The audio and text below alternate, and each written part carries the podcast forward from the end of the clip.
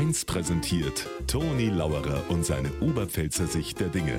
Immer werktags kurz vor 1 im Regionalprogramm für Niederbayern und die Oberpfalz auf Bayern 1. Ich glaub, der Erwin hat ein Problem damit, dass er nicht mehr blutjung ist. Ich kann das nicht mehr hören, hat er gesagt. Wenn ich dauernd gefragt wird, no Erwin, wie lang hast du jetzt noch bis du Rente kriegst? So lang kann's auch nicht mehr sein. Ja, Mensch, Meier, schau ich so alt aus, oder was? Jetzt rennt er mit einem Cappy umeinander, wo oben steht, Forever Young.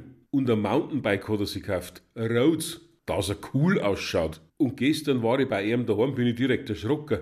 Hat er auf seiner Computertastatur die Alt-Taste mit schwarzem Filzstift durchgestrichen.